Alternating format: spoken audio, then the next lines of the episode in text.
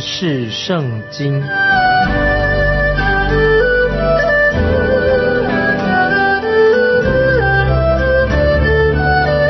认识上帝的话，把上帝的话带到全世界。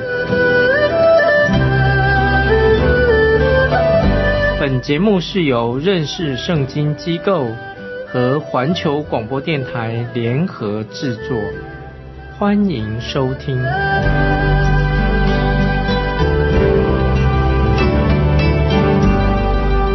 亲爱的听众朋友，你好，欢迎收听认识圣经，我是麦基牧师。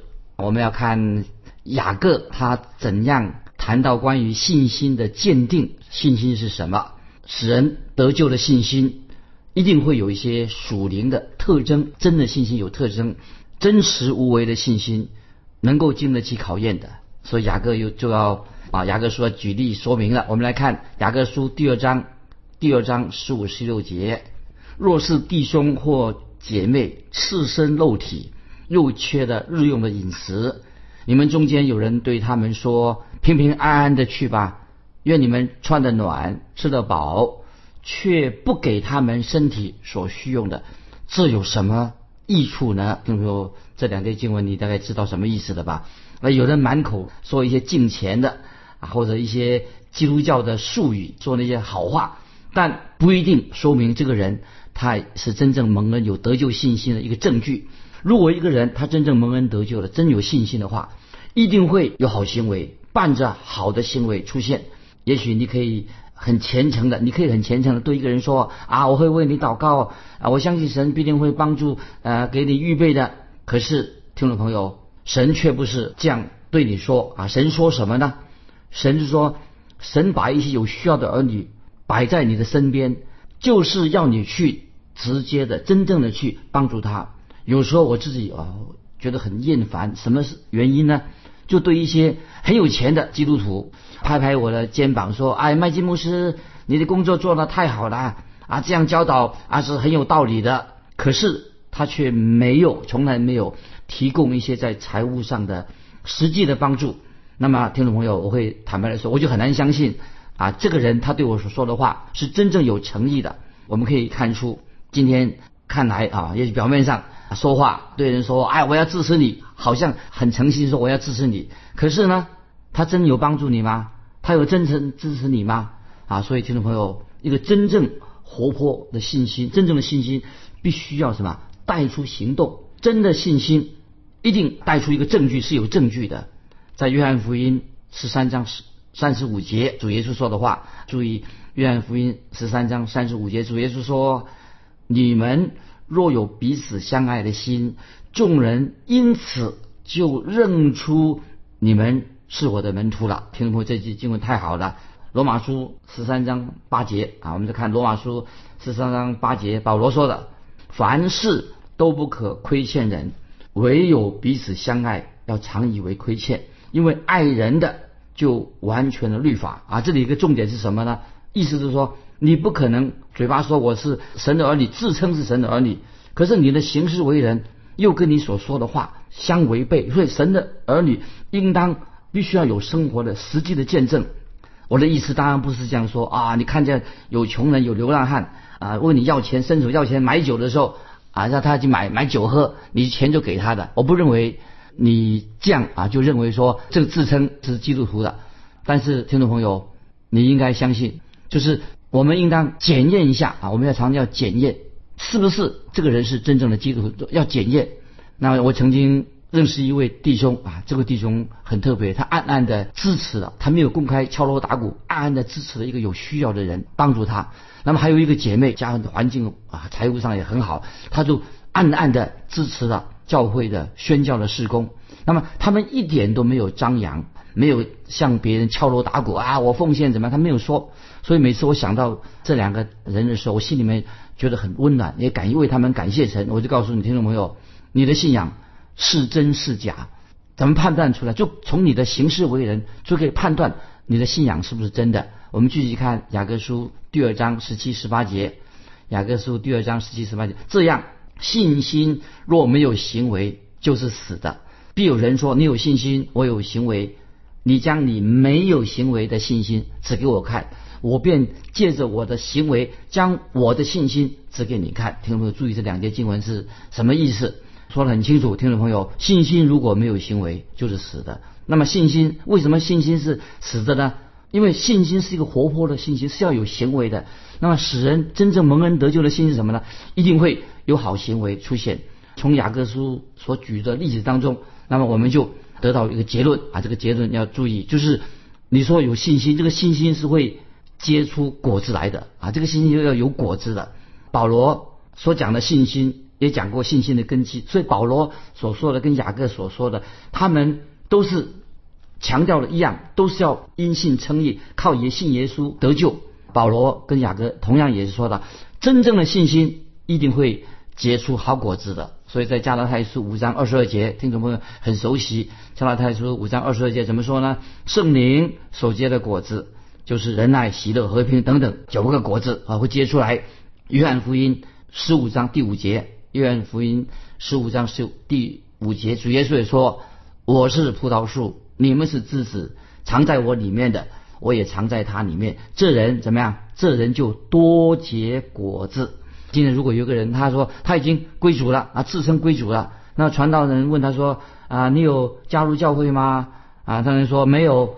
那么那个人还在说，他说十字架的强盗他也没有加入教会呀，他死了以后他还不是进了天堂的？这个传道人又问那个人说，你有领过圣餐吗？那个人回答说没有。他说那个十字架呃死的那个强盗啊也没有领过圣餐，那神也接纳他的。传传道人再问那个人一个问题，他你受过洗吗？他说我没有受过洗。他说那个在十字架上临死那个强盗啊，他信主，他也没有受过洗啊，他不是也进了天堂吗？那个传道人又问他说，那你有为啊宣教宣教的施工奉献吗？他说没有，因为十字架上那个强盗他也没有奉献啊，他也没有受到神的审判呐。那么所以这个传道人呢，给他说没有没有啊，有点火大的生气的。那么那个传道人就对这个人说：“你跟那个人有差别，为什么有差别呢？那个定十字架那个强盗，他是临死以前快要死了，你呀，啊，你这个人所说的话，你却是一个活生生的、活生生的强盗。人家那个是快要临死的强盗，你是是一个活着、活生生的强盗，啊，这个就是讽刺这些光说不练的那些基督徒，或者那些自认为基督徒的听众朋友，我们。”不要单单用嘴巴、用口来赞美主。其实我们常常有些基督徒唱的诗歌是什么呢？唱的诗歌说：“万有都属于我，我仍然一毛不拔啊！”虽然嘴巴赞美主，可是你真正所做的是什么？你说万有都属于我，我是一毛不拔的，是不是这样的？听众朋友，一个基督徒不愿意奉献的基督徒，对雅各来说啊，他什么都不做啊。那个人他说：“我是因信得救的。”那听众朋友。因信得救，如果是真正因信得救的人，雅各说得很清楚，一定什么有好行为、好的行为的见证，这个才是真的。接下来我们看十九节，雅各书二章十九节，你信神只有一位，你信的不错，鬼魔也信，却是占尽。这些这些经文对我们基督徒是个警告，就是说你不能够光说不练。因为魔鬼也信，他也相信神啊，可是却是战境啊！这是这些对我们警告的经文。接下来我们看雅各书二章二十节：虚佛的人呐，你愿意知道没有行为的信心是死的吗？听懂没有？这些经文我们要记起来，很重要。因为对那些不信主的人说，世人来说，一个人啊信了耶稣，他没有结果子，他就唱高调啊，那个信心是虚无的啊，是空洞的，是假的信心，没有意义的。所以在这里，雅各举出两个很实际的信心必须要结果是一个实例，这两个例子非常好。我们看雅各书第二章，第二章的二十一到二十四节，二十一到二十四节这样说：我们的祖宗亚伯拉罕把他儿子以撒献在坛上，岂不是因行为称义吗？可见信心是与他的行为并行，而且信心。因着行为才得成全，这就应验了经上所说：亚伯拉罕信神，这就算为他的义，他又得称为神的朋友。这样看来，人称义是因着行为，不是单因着信。注意这几节经文啊，也告诉我们一个什么真理呢？我们继续看，在现在来再看一节经文，《罗马书》四章三节，《罗马书》四章三节这样说，就说到亚伯拉罕是因信称义的，很清楚告诉我们因信称义的，在创世纪十五章，创世纪十五章第六节，还有二十二章一到十四节啊，这些都经文可以记起来，都是告诉我们说很清楚的告诉我们说呢，说明亚伯拉罕是因信称义。那么亚伯拉罕在他献以撒被称为义，他也是因信称义的。有人说他没有把以撒献上啊，有没有把以撒献上？答案是什么？当然他没有把以撒献上。那么亚伯拉罕他因着信，他到底做了什么呢？在什么样的行为使他得救的？就是他举起了手上的刀。他举起手上的刀做什么呢？就是要听从顺服神要他做一件事情。虽然他不太能够明白，可是既然神要他这样做，所以他就愿意举刀，他要把他的儿子以撒献给神，把他杀死了。但是真是不可思议，他知道神也有能力能够让他的儿子从死里复活。结果呢，亚伯拉罕是在事实上他并没有把以撒献上，因为亚伯拉罕的信心愿意献上他的儿子，神为他预备了代罪的羔羊。那么，我们要明白。如果神不阻止亚伯拉罕的话，他就会啊用刀把以撒杀死，把他献上。那么这就是说明人要以行动来证明他的信心是真的，这是一个很好的例子。所以亚伯拉罕他的行为、他的行动证明了、印证了他对神有真正的信心。那么接下来雅各又举了一个例子，第二个例子在二十五节，雅各书二章二十五节，第二个例子是说到什么？妓女哪河？接待使者，又放他们从别的路上出去，不也是一样因行为称义吗？注意这些新闻二十五节，妓女哪何？为什么他是以行为称义呢？因为哪何他接待了探子，又把那探子藏起来，而且教导他们怎么逃命。所以这个记载在约书亚第二章。你知道这位住在耶利哥的这位妓女，这个妇人呐，她是冒着生命的危险。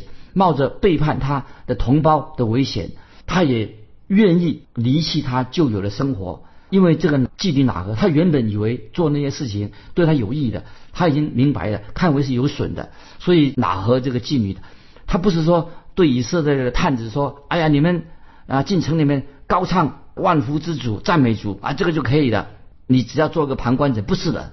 那么我们看到哪和，他不单单嘴巴。说说说啊！耶稣救你，耶稣保护你，他没有这样说啊，他也没有说啊哈利路亚赞美主。这个哪和妓女他没有这样说。那个妓女做什么呢？这个妓女说：“我来帮助你们，我要把你们藏起来，因为我相信神要把这块土地赐给以色列人的。我已经听说关于以色列人的事情了，有四十年之久的。我也相信神所说的话。所以听众朋友，我们知道。”哪和这个妓女，她对神有信心，她相信神，所以她也有行动参与了救探子这样的施工。因此，妓女哪和在神面前就她是因信称义，但是他也有好的行为的见证。所以我们看希伯来书十一章三十一节啊，这个经文把它记起来。希伯来书十一章三十一节怎么说呢？妓女哪和因着信，成和和和平平的接待探子啊，这个他的行为。就不与那些不顺从的人一同灭亡，所以看得很清楚。哪和自己的同胞面前，也在以色列百姓的面前，他是什么？借由他的行为，借着他的行为见证他对神的信心。那么这是很重要啊！多年前，我再举个例子，多年前我自己啊，从那个花店里面啊买了一些球根啊，种花的啊。那么那个小小的一个种花的，看起来这个花籽看起来。没什么生气啊，那个人就告诉我说，啊，叫木金麦金牧师，你怎么样种它？我就照做了。结果等了一年，第二年春天呐，就看见这个这个这个球茎这个根啊，这个就种下去以后，一年之后啊，开始啊发芽了，长出叶子来了。第三年呢，居然我就看见啊开花结果了。所以听众朋友，你知道吗？那个树结出什么样的果子吗？原来感谢神哦，很奇妙，李子树结出这个李子来的。因为那个根啊，那个球，那个根呢，是什么？是李子树的一个树根。听懂没有？信心是什么？是一个根，这个根种下去了，这个根就决定了，这个根本身就决定了要结出什么样的果子啊！如果听懂没有？如果你的信心是真的，真正的信主的信心，活泼的信心，真的信心，你的基督徒生命就会结出一个好果子。听众朋友，如果你的信心所强调的，如果这个信心是真的，好像是个根，一个种子，这个就会结出好的果子来。在哥林多后书十三章第五节啊，这个很清楚。这个要我们听众朋友啊，读了这个经文以后要醒察。哥林多后书十三章第五节啊，保罗说的：“你们总要自己醒察，有信心没有，也要自己试验啊。”听众朋友，你的信心是真的吗？有没有醒察？是不是真的信心？要自己试验。那么雅各书二章二十六节，我们再回到雅各书第二章二十六节，接着说：身体没有灵魂是死的，信心没有行为。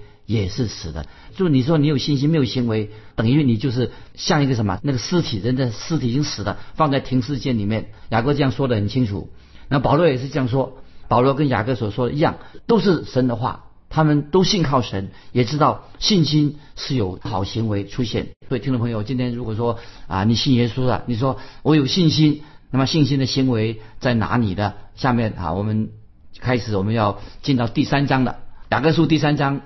的主题啊是什么呢？就是啊，神要借着人的口舌来试验你的信心是不是真的。你说你有信心，那么信心的行为在哪里？就要试验你的舌头到底怎么回事情。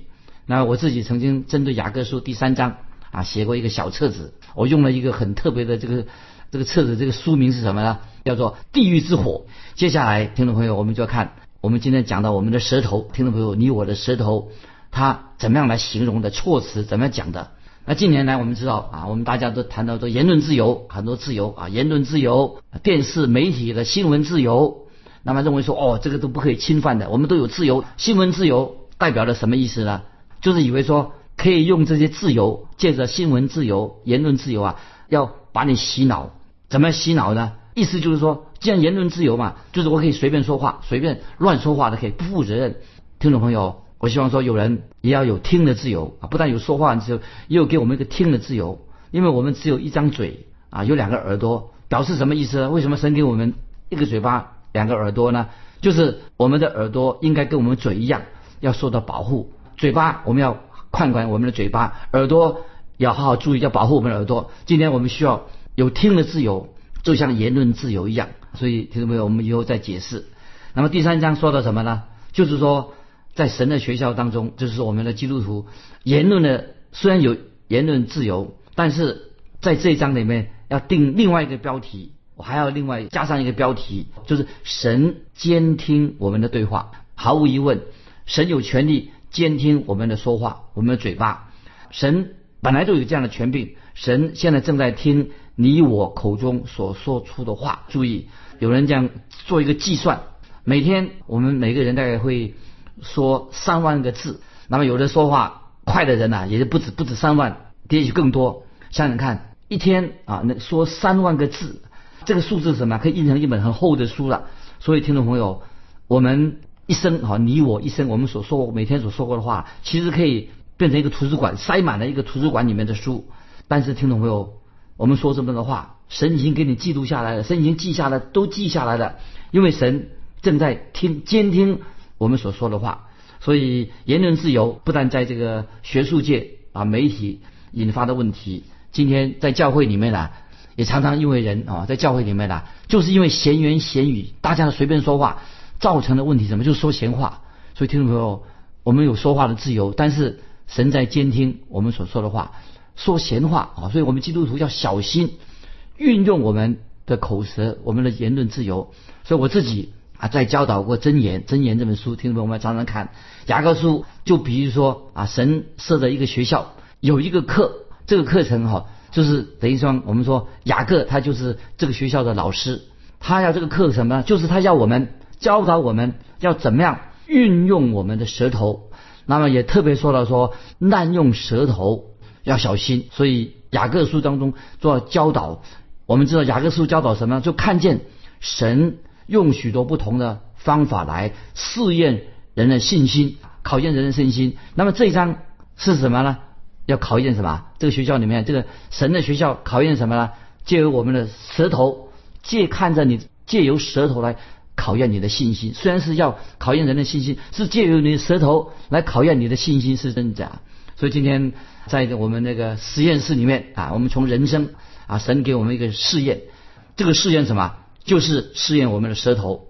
当然不是试验我们的舌头的化学反应，乃是我们今天舌头讲的话，就是在我们舌头上，我们怎么样来说话，我们说的话什么。所以雅各书很清楚的说到关于这个舌头的问题。我们读雅各书第一章的时候，已经略略的说到这些。我们回到雅各书一章二十六节，怎么说呢？若有人一章二十六说，若有人自以为虔诚。却不勒住他的舌头，反欺哄自己的心，这人的虔诚是虚的啊，很清楚。一章二十六节，那么在雅各书一章十九节之前，我们也读过个人一章十九节雅各书，个人要快快的听，慢慢的说，慢慢的动怒，所以很清楚了吧，听众朋友，神给你两个耳朵，给你一张嘴，所以你要多听少说啊，听众朋友，基督徒要多听少说话。舌头，记得舌头在圣经告诉我们说很危险啊！舌头是一个非常犀利的武器，杀伤力很强。也许人家说舌头比那个原子弹啊，原子弹氢弹还要厉害，因为如果舌头没有经过严厉的考验管制的话，很危险。所以有人啊开玩笑，他说在巴兰啊，先知巴兰那个时代，神用一条驴子啊，驴子他会说话。是神机，我们知道在巴兰时代，驴子能够说话，那是大神机。今天也有一个神机，不说话，少说话，也是一个神机。所以今天一个人能够少说话的话，其实也是一个神机。也有人说哈，人出生生下来前两年呢，还正在学话，还不会说话。前两年时间开始学话，需要花五十年的时间做什么呢？来学习怎么样闭嘴啊？花两年的时间学开始学说话，却要花用五十年的时间来磨练那个人呐，少说话，要常常闭嘴，少说话。今天啊，人家讲一个小故事啊，听众朋友注意哦。他一个人在钓鱼，在码头上钓鱼，在那边呢苦等了几个小时，鱼没有钓到。他说：“哎呀，终于钓到有一条鱼上钩了。”那么可是钓的这个鱼啊很小啊，这个不是一个一个很大的鱼，那么钓上一个小鱼。那么他刚刚钓上来的时候啊。这个时候，有两位妇女啊，经过这个钓鱼的人，那其中一个一个太太，一个妇女就说：“哎呀，真丢人！这么小的鱼，你怎么不放过他？”那这个人他已经钓了好几个小时了，所以那个妇人对他这样说：“你真丢人！这么小的鱼你也不放过他。”那么这个人听听了这个妇人太太所说的，他头也不抬，他怎么说呢？他就回了回应那个妇人说：“没有错，这个小鱼我钓上来了。他说这个鱼啊。”他如果能够闭嘴的话，他就不会我钓上来的。当然这是个笑话。他说，如果这条鱼啊，这个小鱼啊，它嘴巴闭起来的话，它就不会被我上钩钓上来的。那么这是一个笑话。那么还有一种说法是什么呢？听众朋友，我们也是要反省我们自己，就是要避免口舌惹祸。那么下面有几件事情啊，听众朋友，免得你惹祸，注意你现在对谁说话，你说的是谁，你说话的时机是什么，你说话的地点。以及你说话的内容，听众朋友，免得惹祸，要注意这些事情。所以，好好管教、管住你的舌头非常重要。所以啊，全世界各个国的国家都有关于怎么样控制我们的、管教我们的舌头的。有一本书啊，有本这个斯布真布道家的写本小书啊，他他的里面说到，他希腊有个俗语说，没有骨头的舌头却能伤害人啊，舌头虽然没有骨头，能够伤人，也能够害人。他土耳其那另外一个国家有那个谚语，说舌头能够毁掉你的财产，比刀剑更更利更快啊！他波斯波斯这个国家也有这样的智慧的话说，舌头长的人啊，舌头长的人他命就短的。那个波斯的谚语说，别让舌头把你的头砍下来的。那我们中国人更多了，关于这个说言多必失，一言既出驷马难追，所以。很多关于言语的啊，阿拉伯人也有这样说啊，舌头是舌头是什么呢？啊，舌头是一个大仓库，大仓库里面包含了很多东西。那希伯来人这个智慧书说了很多，可以失脚啊，人可以失脚，不能够失言啊，也是很重要，提醒我们啊，所以都要我们谨守自己的口舌，就能保守自己的心啊。圣经里面有这种同类似的，那么这些谚语。都是很有智慧的。那么其实告诉我们说，其实世界上最危险的武器是什么呢？不是原子弹、氢弹，乃是人的舌头是最危险的。所以听众朋友，今天在教会当中有些叫做啄木鸟，那么它最危险的还不是啄木鸟，啄木鸟会啄那个树。教会中最危险的什么？最危险的白蚁什么呢？就是人乱说话，影响破坏了教会。所以有人做这个比喻啊，所以我们还没有出口说话以前，你可以控制你自己的说话。但是，一旦你话已经说出来的，你就被你所说的话辖制的、管制的。所以听众朋友，就是说一言既出就驷马难追的。所以我们听众朋友，以后我们继续分享这个题目，就是我们说话要谨慎，求圣灵教导我们如何学习啊，让我们的嘴所说的话能够荣耀神，能够造就人，不是伤害到别人。今天我们就分享到这里，听众朋友，如果你有感动，欢迎你来信跟我们分享你的信仰生活。来信可以寄到环球电台认识圣经麦基牧师说。愿神祝福你，我们下次再见。